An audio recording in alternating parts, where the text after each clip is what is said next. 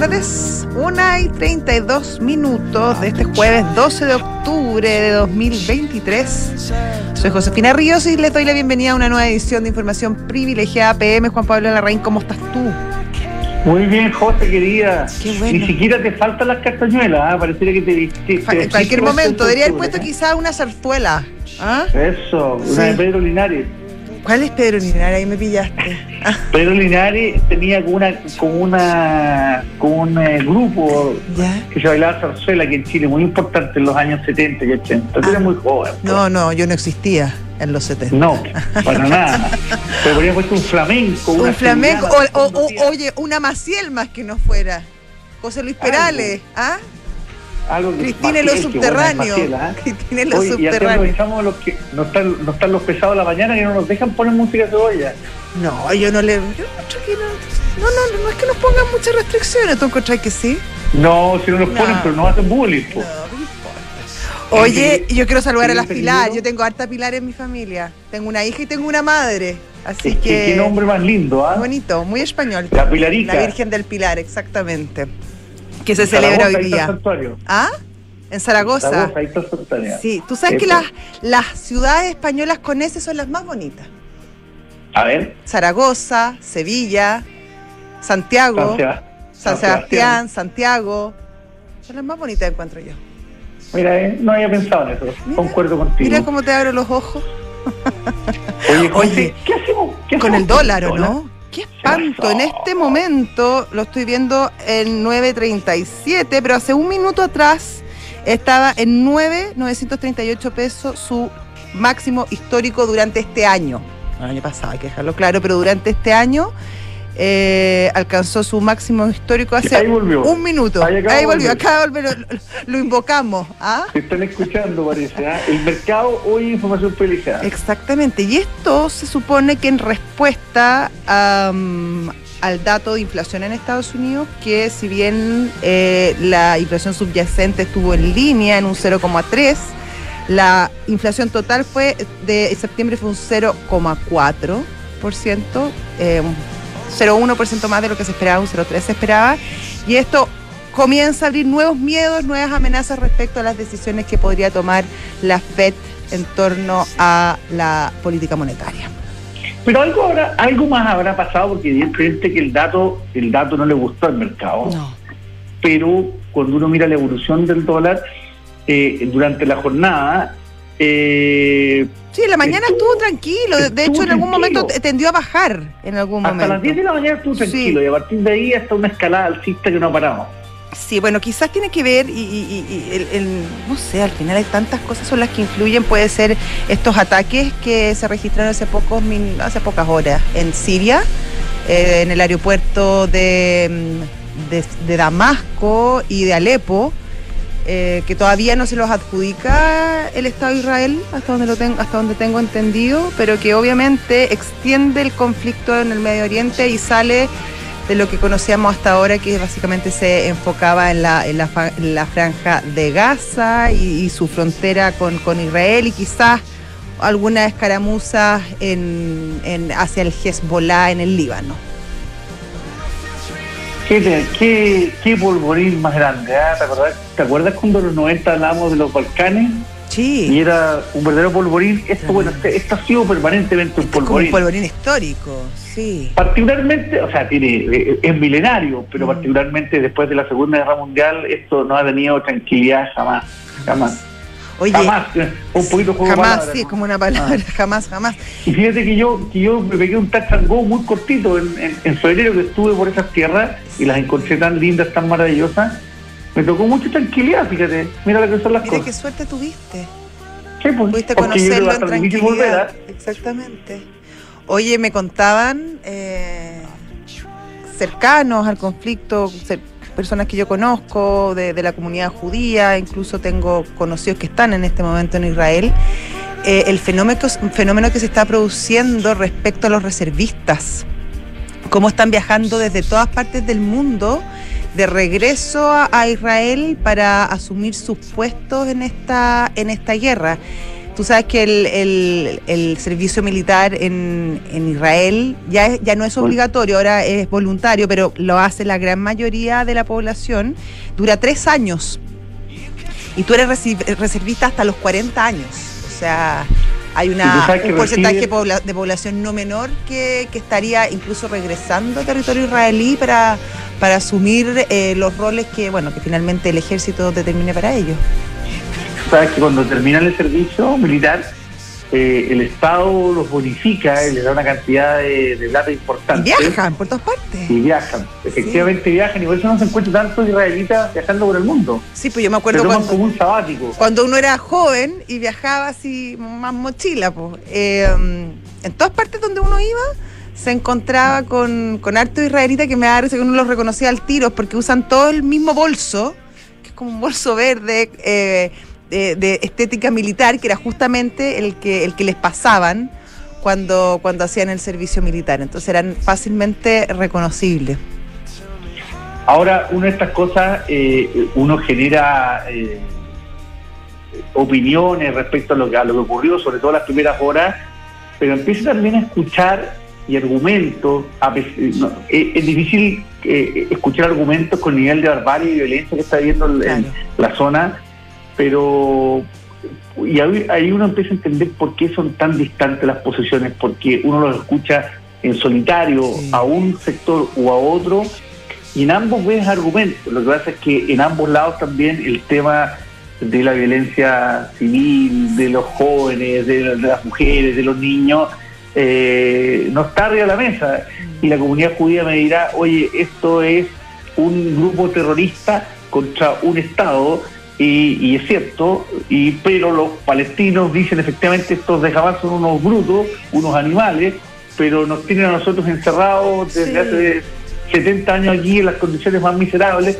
Entonces, desde ambos lados hay argumentos. Claro, y las heridas están abiertas y son muy profundas. Sí, ¿Cómo encontrar un punto de, encuentro? Es, muy difícil. Yo creo que es muy, muy difícil. Viste ahora que se estaba tratando de negociar a, solicitud de Egipto, que también tiene frontera con, con Gaza. Con Gaza. Sí, que la tiene bien cerrada en este momento.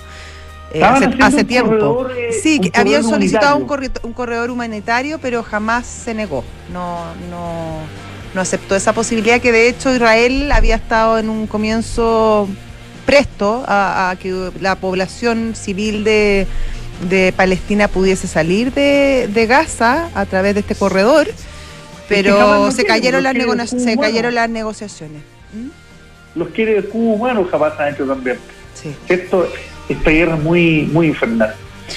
Oye, em, en nuestros temas, eh, ¿qué más ha pasado? Em, tenemos tenemos tenemos. Oye malas noticias para, en el tema presupuestario ah. eh, lo que se espera respecto al, litio. Recordemos que el año pasado y, los cheques que recibió el fisco del sector privado en materia de de, de, pago de arriendo de impuestos por el litio fueron totalmente récord gigantescos mejores que los números de Codelco incluso pero dado que los, contratos han, eh, han caído, los precios están eh, eh, siguen siendo atractivos, pero lejos del récord, ya esperan que el próximo año, para los próximos cinco años, ¿ah? los ingresos por litio caigan un 26%. Es un, un dato poco alentador y una demostración más de que por demorarnos en esto vamos a dejar plata no arriba de la mesa, debajo de la tierra. Exactamente, exactamente, porque claro, toda esta, todos estos cálculos eh, se hacen además con, con una industria del lito que lamentablemente, y dado todo el potencial que tiene Chile, eh, aparece casi en pañales si comparamos con otros países como Australia, incluso Argentina, China, Estados Unidos. Eh, y todo este potencial gigante que teníamos nosotros de alguna manera se, se comienza a diluir. Eh, ustedes hablaban en la mañana la decisión que tomó Codelco respecto a, comprar esta, mm, esta empresa australiana que se dedica al litio. Eh, y quizás claro, que hay uno tiene todas las dudas respecto a las deudas que tiene y todo el, management que hay en, en, en, Codelco, que claro, no ha sido el mejor en los últimos años, pero yo sí creo que tiene una cosa interesante respecto a que tú entras a la industria del litio a través de una empresa que tiene experiencia en el tema y que conoce el negocio. Eh, cuestión que en este momento Codelco no tiene. Codelco es una cuprífera muy grande, muy importante en el mundo, pero que en temas de litio no tiene experiencia y que pese a que son dos mineras, no comparten mucho más en su método de operación, en su sistema, en la forma en cómo se explota, cómo, cómo se comercia, en el sistema de precios, que además es súper volátil, el, es mucho más volátil que el cobre incluso, el, sistema de precios del litio. Entonces, en ese sentido, quizás podría ser interesante lo que, lo que pueda hacer eh, Codelco con la eh, adquisición de, de esta empresa. Así es, pues, quería José. Ya, Hoy estamos para ir a ver el mercado que está pasando, ¿no? Yo creo que estamos, sí, ahí está, ahí está nuestro campanazo con nuestro querido amigo Felipe Figueroa, gerente de renta variable y inversiones, corredores de bolsa. Felipe, querido, ¿cómo estás? Bien, todo muy bien. ¿Cómo están ustedes? Bien, gracias. Bien, pues, Felipe. Qué bueno. Bueno, los mercados en general hoy día eh, bastante positivos, o sea, en el IPSA subiendo principalmente impulsado por Soki, que cerró a las miradas con una subida bastante importante, sube sobre un, está subiendo un 6% la compañía y ahí pueden haber distintas miradas. Uno es que el precio del litio ha corregido de manera muy importante en los últimos meses y ya estaría llegando a, a niveles que que uno tendría a pensar que los precios del carbonato de litio de largo plazo son más altos que los precios actuales, porque recordemos que hace un par de, hace uno o dos meses atrás el carbonato de litio estaba más cercano a los 40 mil dólares, hoy día se ubica en torno a los 22 mil dólares y a comienzos de octubre nosotros los precios del litio los conocemos más o menos cada una dos semanas y vimos precios muy bajos, entonces el mercado por una parte está pensando que los precios de largo plazo del litio van a ser más altos que los actuales y que el mercado estaría con niveles preciados muy bajos y eso explica que la acción de Sokimich llegó por abajo hasta 48 mil pesos y ya tiene un rally importante. Y no solamente Soki, también Albert Marley y sumado también a esta noticia que ustedes comentaban que también genera obviamente parte importante también de este rally es ver que hay interés en esta industria que hay compañías que están interesadas en entrar en, explorar eh, este, estos negocios y que un poco no, se veían noticias relacionadas al litio hace un buen tiempo. Entonces creemos que también eso también está... Pero, Felipe, pero una pregunta, ¿cómo se condice eh, estas buenas noticias, esta mirada más positiva de la que tú comentas con las proyecciones justamente de Hacienda que no son nada buenas respecto a, al litio, justamente?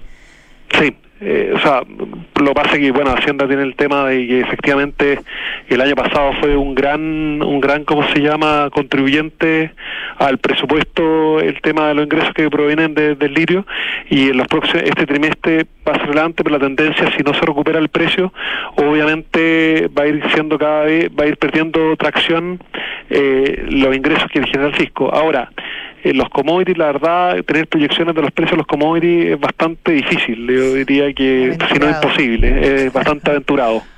Ahora lo que nos roba las miradas en el mercado y hoy día está eh, sigue la, la, fuerte apreciación del dólar a nivel global. Eh, lo digo a nivel global porque el dólar se ha apreciado, o sea, se ha apreciado de manera importante. Sí destacar que un dato que estaba revisando hace unos minutos atrás, desde julio, desde el 4 de julio a la fecha, nuestra moneda se ha depreciado un 18% al peso chileno frente al dólar. Un nivel bastante, nosotros tenemos un, nivel de dólar pensado a mediano o largo plazo bastante más bajo que los niveles actuales. Eh, creemos que el dólar actual, pero lamentablemente el dólar se está moviendo por componentes de tasa en el corto plazo. Conocimos la inflación de Estados Unidos hoy día que fue más alta a la esperada y las tasas cortas siguen sumamente altas y el mercado con el riesgo geopolítico que se nos sumó este fin de semana sumado a, la inflación y a las tasas cortas al alza, lamentablemente se mantiene siendo que tenemos una, una visión del dólar de equilibrio hacia el mediano largo plazo más bajo, la presión lamentablemente sigue hacia arriba en el tipo de cambio porque el mercado está viendo las tasas cortas y aparte el mercado esperaba que la Fed no subiera las tasas y con esta inflación eh, lo que está detrás de estos precios de las tasas cortas es que la Fed quizás suba la tasa, probablemente suba la tasa hacia fin de año y eso era algo que el mercado se lo había jugado los últimos meses que no iba a suceder. Y esto sumado al, a lo sucedido en Medio Oriente genera un problema y una, y una presión a, a la moneda y al dólar. También vemos que China ha andado peor de lo que se proyectaba a inicios de año, Europa también y Estados Unidos ha estado con datos buenos, entonces la, la, moneda se ha fortalecido. Se fortalece porque la economía norteamericana anda mejor y se fortalece porque se acrudece eh, los riesgos geopolíticos. Entonces, en el corto plazo, lamentablemente, la tendencia alcista, a no ser que veamos algún comunicado local, alguna preocupación del Banco Central o alguna medida a que ayude a mitigar esta fuerte apreciación de la moneda, es que en el corto plazo podemos seguir viendo niveles sobre niveles de equilibrio en la moneda. Perfecto. Completísimo reporte, Felipe Figueroa. Muchas gracias. Que esté muy bien, gracias. Bien. Adiós, Felipe. Felipe Figueroa, gerente de renta variable de Visa Inversiones Corredores de Bolsa. ¿Te preocupa la reforma previsional, la jornada de 40 horas o el cambio en las gratificaciones? Recurre al equipo de asesoría laboral de PwC Chile, expertos en reorganizaciones, auditorías laborales, soporte en negociaciones colectivas y más. Para más información visita pwc.cl. Punk es un software integral de gestión de personas con soluciones para simplificar todos tus procesos, desde las remuneraciones, la gestión de documentos laborales y selección, hasta la evaluación de desempeño, la capacitación, los beneficios y mucho más. Book, quiero un lugar de trabajo más feliz. Si estás buscando invertir en una propiedad, haz los ojos cerrados con Almagro, departamentos con excelentes terminaciones, alta demanda, arrendatarios y 45 años de trayectoria que lo respaldan. Encuentra todos los proyectos de inversión en almagro.cl slash inversionista. La Ducati DSRX, que es la primera Ducati con una rueda delantera de 21 pulgadas y la trasera de 18 pulgadas, que tiene una suspensión específicamente diseñada para la experiencia off-road, es exploradora, es divertida, es de gran rendimiento. invitamos a que la gente su test drive de la Desert X en Avenida Las Condes 11.402. Y hablábamos hace poco la volatilidad que ha registrado el dólar hoy día. En este momento está en un pic de 938 pesos. Eso lo podrías ver clarito si tienes la eh, aplicación de Mercado G en tu teléfono, donde están todos los gráficos respecto a los movimientos de las distintas monedas y otros instrumentos para que las puedas transar de manera rápida y eficiente, además con la ayuda permanente de sus expertos. Todo esto en mercadog.com.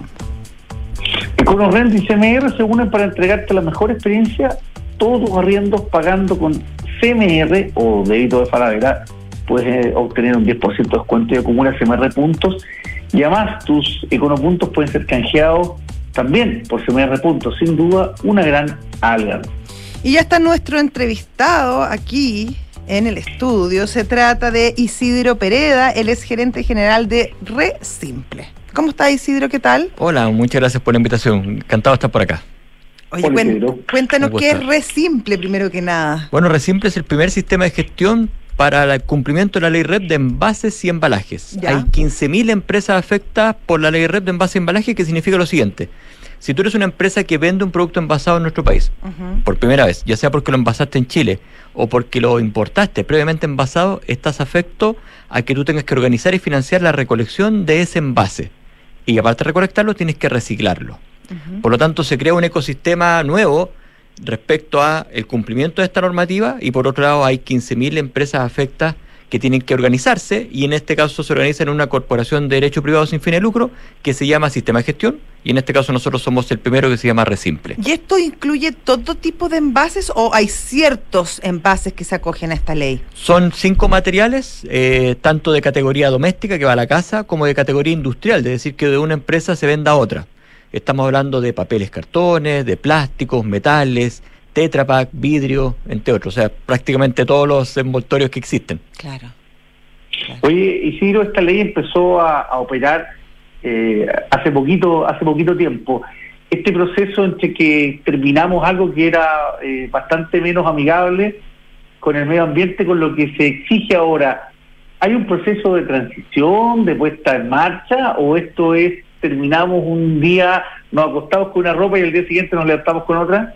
Claro, lo que pasa es que esta ley viene del 2016 y cuyo decreto fijaba las metas y obligaciones que comenzaron ahora el 16 de septiembre este año. Las operaciones eh, desde las casas o de recolección y reciclaje comenzaron el 2 de octubre, que es el primer día de, después de la normativa.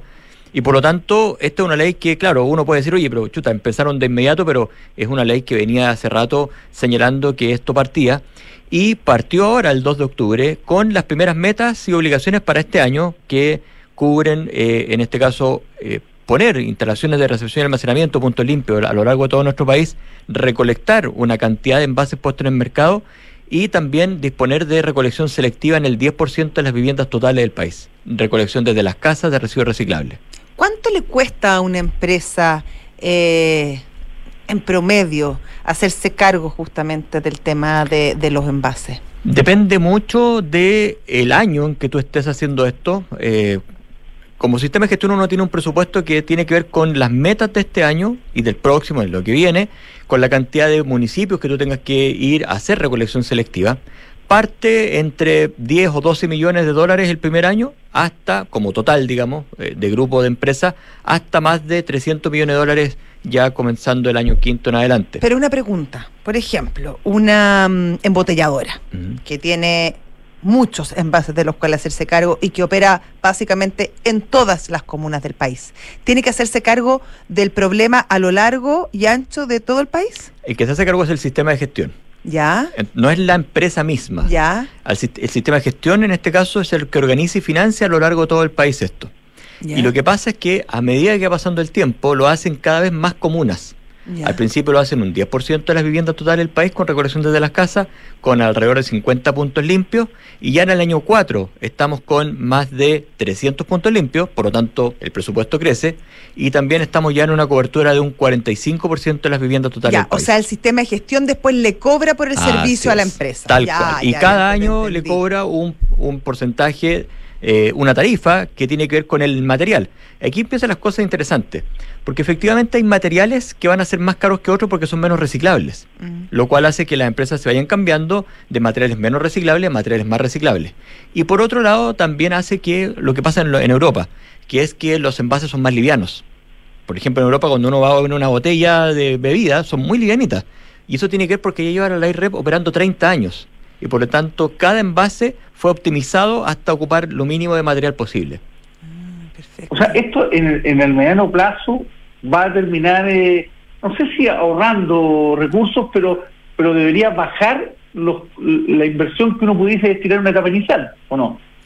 Lo que hace acá es crear un ecosistema nuevo que tiene que ver con dos situaciones. Uno es que para las municipalidades son menos los costos que tienen que incurrir, en este caso, en disponer basura. Claro, que es una de las funciones propias del municipio. Que puede incluso llegar hasta el 10% del presupuesto total de un municipio destinado a esto. Y en general los municipios eh, tienden a cobrar poco esto porque hay muchas eh, viviendas exentas de contribuciones. Por lo tanto, hay ahí un tema relevante de cómo bajar tanto en los kilos que yo dispongo como municipio e incluso en los camiones que necesito para ir a buscar esto a las casas. Y lo segundo es que crea un ecosistema bien relevante porque se van a necesitar más operadores de punto limpio, más operadores de educación medioambiental, plantas más tecnológicas para clasificar los residuos y también plantas para reciclarlos y valorizarlos en Chile. O sea, aquí se crea un ecosistema que en otros países lleva un montón de tiempo, pero ahora acá en Chile por fin vamos a ponerle como los pantalones largos al reciclaje. Perfecto. Isidro, Isidro muchísimas gracias por, por esta conversación con Radio Duna. Muchísimas gracias a ustedes. Gracias, sí, que les vaya muy bien. Chao, chao. Oye, y mm, Santander eh, te invita a que no te pierdas los fondos mutuos Santander en dólares. Hay uno para cada perfil de inversionista, puedes invertir en ellos desde 10 dólares. O sea, 930 pesos, 938 pesos. Conoce más en santander.cl. Frontal Trust es especialista en activos alternativos. Ofrece inversiones atractivas y rentables de mediano y largo plazo gestionadas por expertos en los sectores de private equity, deuda privada, infraestructura, agribusiness. Ingresa a Frontal Trust, invierte con confianza, invierte en Frontal Trust. Acabo de cometer un error. Dije un dólar y son 10 dólares, son 9 mil pesos, 9 mil 300 pesos. Ah, ¿Ah? Un poquito más. Chiquitito, sí, pero igual, igual se puede. ¿Ah? Ya, Mercado Pago y las mejores promos van de la mano. Paga con QR de Mercado Pago y gana. Participa por un millón de pesos semanales y un gran premio final de un Peugeot E2008 entre todos los participantes. Mientras más veces pagues, más oportunidades tienes, no te lo pierdas. Mercado Pago, la cuenta digital de Mercado Libre. Nos despedimos nosotros, Juan Pablo. Hasta mañana. Y quédense con nosotros porque ya viene la historia de los señores Hanna Barbera y luego Santiago Adicto con Rodrigo Gerberman. No me muevo la una. Chao. Chao.